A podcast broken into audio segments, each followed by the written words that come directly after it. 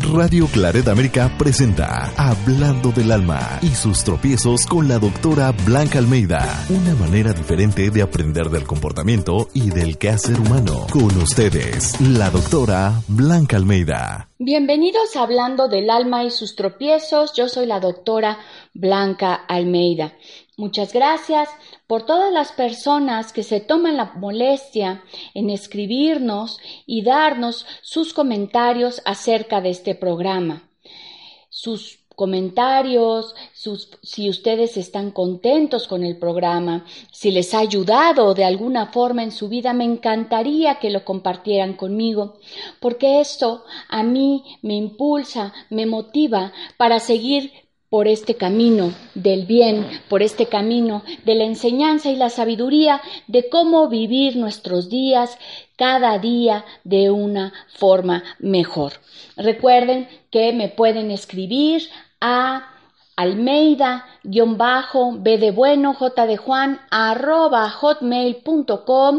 para mandarme sus comentarios, sus dudas, sus preguntas o me pueden seguir por mi Facebook como Blanca Almeida, mi sitio www.blancaalmeida.com. Les recuerdo que por el Facebook cada semana también publico unos videos cortos donde en pocos minutos les doy consejos prácticos, seguros, que si ustedes implementan irán mejorando su vida cada día. El trabajo al final es de cada uno de nosotros. Si nosotros queremos ser mejores personas, queremos vivir en paz, queremos tener mejores relaciones, pues tendríamos que ir cambiando aquellas cosas que no nos funcionan por elementos y herramientas que sí nos funcionan. En este programa ustedes siempre encontrarán el cómo, cómo puedo cambiar, cómo puedo mejorar, cómo puedo integrarme, cómo puedo dejar de enojarme, el cómo, esa es mi especialidad. El día de hoy quiero hablarles del miedo, del miedo a ejecutar, del miedo a arriesgarnos, del miedo a ir a otros lugares que sabemos que tal vez puedan ser mejores y sin embargo no tomamos esas oportunidades. ¿Les ha pasado a ustedes que les ofrecen un nuevo empleo? Y ya querían cambiar porque en el empleo en el cual se encuentran el día de hoy no estaban tan a gusto. Y puede ser que ya aprendieron lo que tenían que aprender, el sueldo ya no es el que ustedes desean, quieren aspirar a, a, un puesto mayor y de pronto alguien les ofrece o porque ustedes han estado buscando un empleo mejor. Y hay personas que se arriesgan y dicen, va, claro, esto es lo que yo quería, lo que estaba buscando, y sin pensarlo, sin echarle mucho pensamiento, se avientan. Y sin embargo, existen otras personas que el miedo, la duda, los invade y no les permite decidir y deciden quedarse en donde están, teniendo como consecuencia el reprocharse constantemente de no haber tomado ese otro camino. ¿Por qué? Porque piensan, y si no me gusta, pues total, aquí en este empleo ya lo conozco. Si no doy el ancho, por ejemplo, si no sé y esperan demasiado de mí y no puedo? ¿O qué tal si el ambiente de trabajo no es? Y bueno, pues aquí siempre me pagan, mal que mal conozco a mis compañeros, no me caen tan bien. Mm, ¿Qué tal si no me puedo integrar? ¿Qué tal si no le gusto a la gente? ¿Qué tal? ¿Qué tal? Y en este lleno de trabas que nos ponemos mentalmente, dejamos de ir las oportunidades por miedo a no pertenecer, miedo a fallar. ¿De dónde viene este miedo? ¿De dónde viene? Y en realidad es miedo a lo desconocido, porque si yo asegurara que si te vas a integrar, que si vas a dar el ancho, o sea, si hubiera una bolita mágica, pues no tendríamos miedo. El miedo se presenta cuando no sabemos exactamente qué va a pasar, qué vamos, qué, qué vamos a esperar porque no tenemos esa certeza. Pocas cosas en la vida, mis queridos radioescuchas, nos agarran por sorpresa. Una de ellas, sí, efectivamente es una muerte súbita. Rosana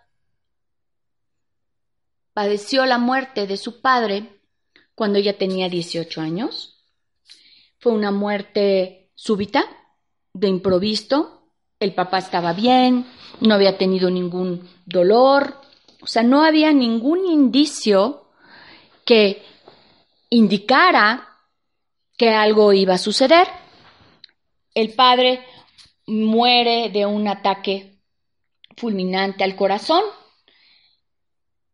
y ella, Rosana, se queda con esta impresión de las cosas pueden cambiar de un momento a otro.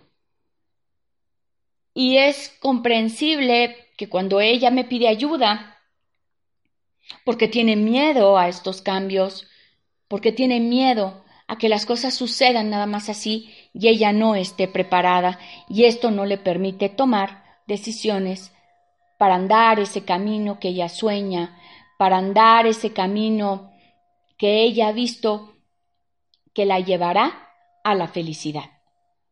Una muerte repentina de un ser querido, sí, definitivamente nos, nos tambalea, nos mueve todo eh, nuestro ser, las emociones, nuestro entorno, porque es esa sensación de saludé, en este caso, a mi papá en la mañana, y en la noche él ya no existía, al menos en este plano terrenal. Y eso deja una sensación mm, de impotencia, de abandono y de mejor quedarnos en una zona conocida. Eso es lo que hacemos para sobrevivir y para adaptarnos a este cambio tan repentino. Sin embargo, Rosana salió adelante con su madre, con su hermano, con su hermana, y, y pudieron continuar su vida adaptándose, claro, poco a poco, de pues se tuvieron que meter a trabajar la mamá, ella tuvo que conseguir una beca para poder seguir en la universidad. El hermano también tuvo que conseguir un empleo mejor. La hermana pequeña pues hubo, hubo que, pagarle la escuela, cambiarla a una escuela de, de menor costo para poder solventar en el sentido práctico la economía que el papá sustentaba. Eso por un lado. Por otro lado, tuvieron que adaptarse a vivir sin ese padre y aprender que la vida sigue a pesar de las pérdidas. Es algo que nos lleva un rato, no se resuelve en un día, puede llevar incluso hasta un año, año y medio, para volver a sentir que la vida vale la pena, para volver a sentir que estamos pisando otra vez tierra firme y para poder sentir que tenemos ganas de vivir y saber que el que se murió murió y que nosotros pertenecemos al mundo de los vivos. Cuando alguien muere, desearíamos a veces morir con esa persona. Muchas veces hay estos sentimientos de es que si yo ya no me vuelvo a acordar de mi papá o cada vez lo tengo más lejano, entonces ya no lo quiero. Sí, si lo quieres, si lo quisiste, pero la vida sigue y llegará un momento en que pase la primera Navidad sin tu papá, el primer cumpleaños sin tu papá, el primer día del padre sin tu papá y después ya sea esa la constante donde es ya no es la primera vez sin mi papá, sino es la Navidad con las personas que continúan en mi vida. Y volviendo al tema del miedo de este día, es lógico que Rosana tenga miedo y qué tal si algo me pasa, qué tal si si suelto una relación y no encuentro otra? ¿Qué tal si las personas que me quieren me abandonan? Y ella ha tenido miedo de soltar relaciones que no le hacen bien por este miedo al abandono, por este miedo a no ser querida, porque en el fondo queda la sensación que si el padre murió, nos abandonó, aunque la mente dice, no, pues tu padre murió, no tuvo nada que ver contigo, fue del corazón, la emoción dice, te abandonaron. Puede ser que no seas o no fuiste lo suficientemente buena, lo suficientemente hija, que tu padre optó por abandonarte y no quedarse a vivir contigo. Todo esto, claro, pasa en el inconsciente. Mentalmente sabemos que no es así, pero nuestras emociones muchas veces dictan algo diferente. Vamos a tomar una pausa y ahorita regresamos aquí en Hablando del alma y sus tropiezos con el tema de hoy, el miedo. Hablando del alma y sus tropiezos con la doctora Blanca Almeida, una manera diferente de aprender del comportamiento y del quehacer humano.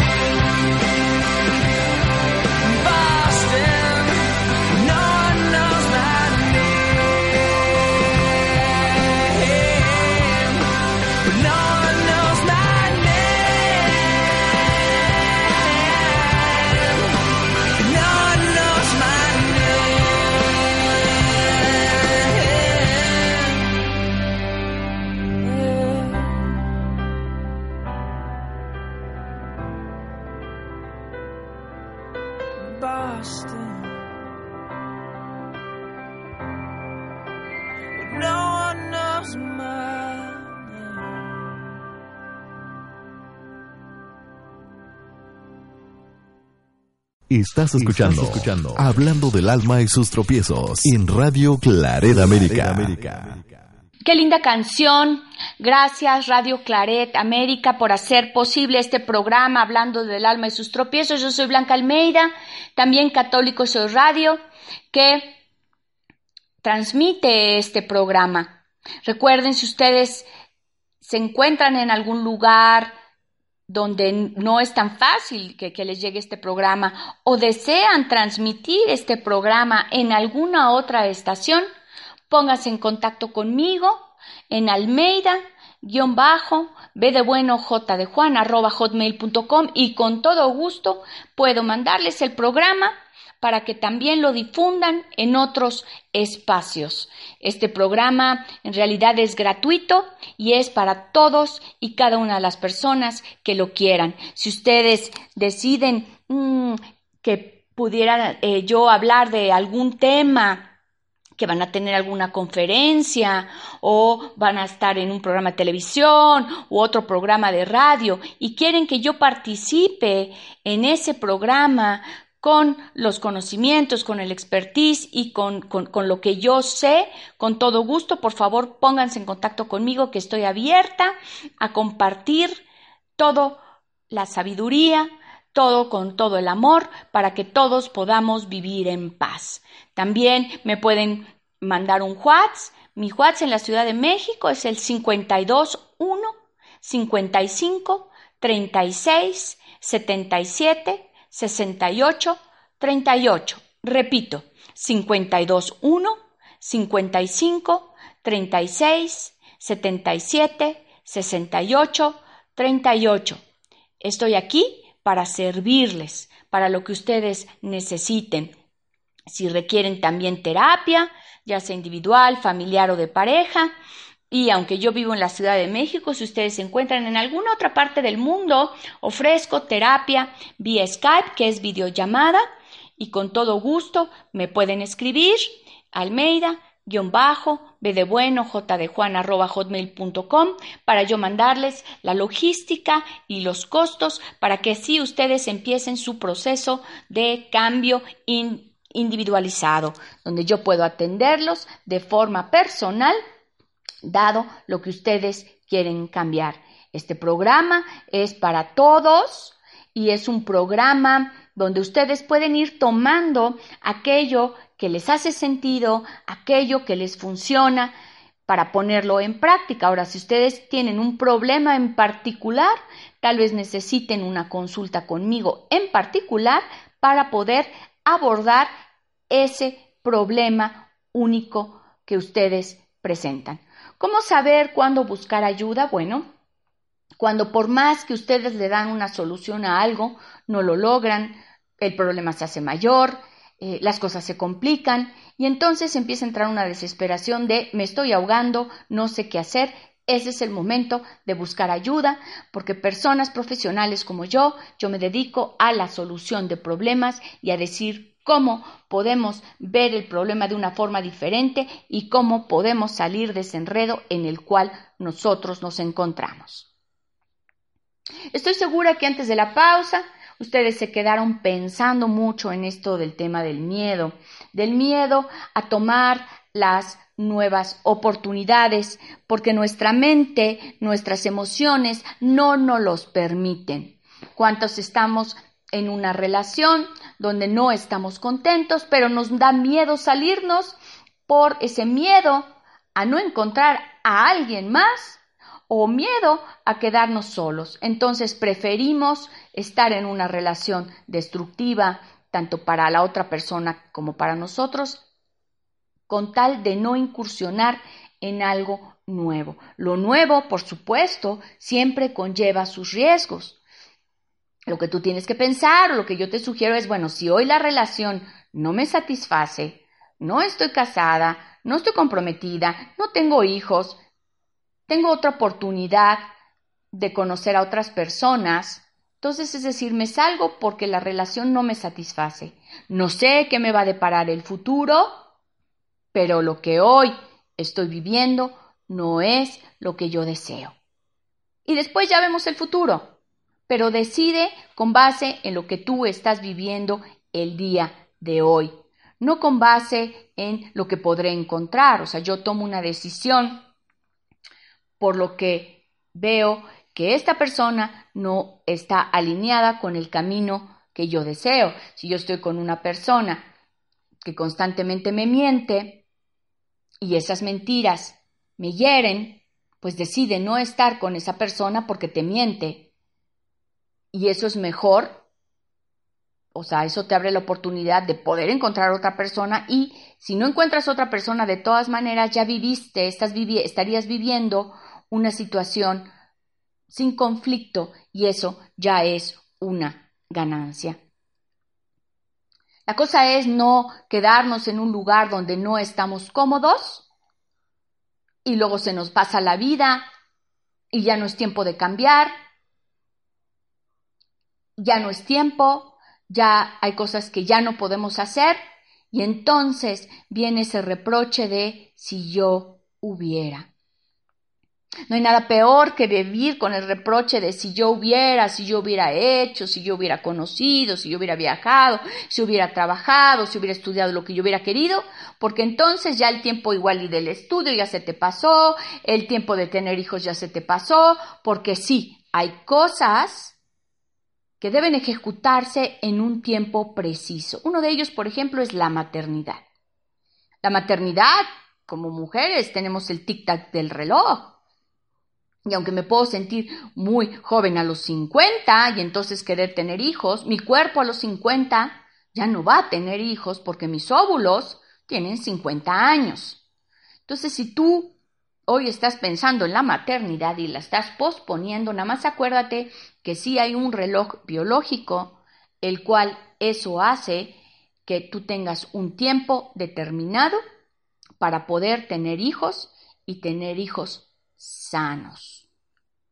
Que el objetivo es tener un hijo que venga al mundo con esa salud que requiere para poder estar contento en el mundo. También cosas que se nos pasan, que ya, o sea, si tú estudias, hay cierto tiempo para estudiar, para meterte a trabajar, porque después, pues, ¿quién te va a mantener? Y puedes trabajar y estudiar a la par, sí, por supuesto, pero ya no tendrás un estudio de tiempo completo. ¿Por qué? Porque las necesidades de trabajar para mantenerte, para independizarte, pues también están inminentes. O sea, todas aquellas personas que hoy tienen el privilegio de poder dedicarse al estudio en su totalidad como su función principal, como su actividad principal, yo les recomiendo que estudien aquello para lo que vinieron a la vida, aquello que tiene que ver con tu misión de vida. No tengas miedo a arriesgarte a estudiar lo que tú sabes que es tu vocación. Hay gente que tiene miedo a estudiar carreras como muy nuevas o diferentes porque hay eh, pues preceptos de con esto te vas a morir de hambre o este nadie te va a contratar y entonces estudiamos tal vez una carrera más segura y después nos arrepentimos de no haber estudiado esa carrera para la cual estamos hechos. Entonces no te arrepientas después de todo lo que no hiciste. El miedo, sí, da miedo. ¿Cómo se sobrepasa el miedo? Preguntarán ustedes, pues viviendo la experiencia. ¿Cómo sé que mi trabajo, el otro trabajo va a ser mejor? Pues nada más viviendo ese nuevo trabajo, llegando al lugar, aprendiendo lo que tengo que aprender ¿Cómo sé que el ambiente laboral será bueno? Pues no lo vas a saber hasta que estés en ese ambiente laboral. El miedo se quita viviendo lo que te da miedo. Efectivamente.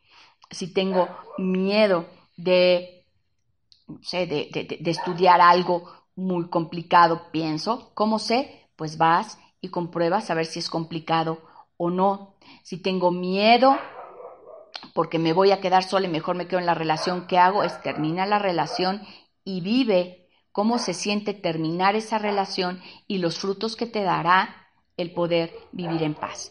El miedo se quita viviendo la situación en la cual a ti te da miedo.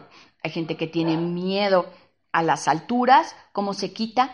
Poniéndote en la altura y sabiendo qué te va a pasar, fijándote, no me está pasando nada, no se va a caer el edificio y vivir ese miedo y sentirlo para que entonces a ti se te quite. Pónganlo en práctica, díganme cómo les fue, escríbanme, únanse a mi Facebook y estoy aquí para servirles. Gracias Radio Claret América, gracias Católico Soy Radio y nos escuchamos la próxima semana aquí en Hablando del Alma y sus tropiezos. Soy Blanca Almeida, que tengan un lindo día. Radio Claret América presentó Hablando del alma y sus tropiezos con la doctora Blanca Almeida. Sus comentarios y sugerencias son importantes para nosotros. Contacte a la doctora Almeida en comentarios arroba blancaalmeida.com.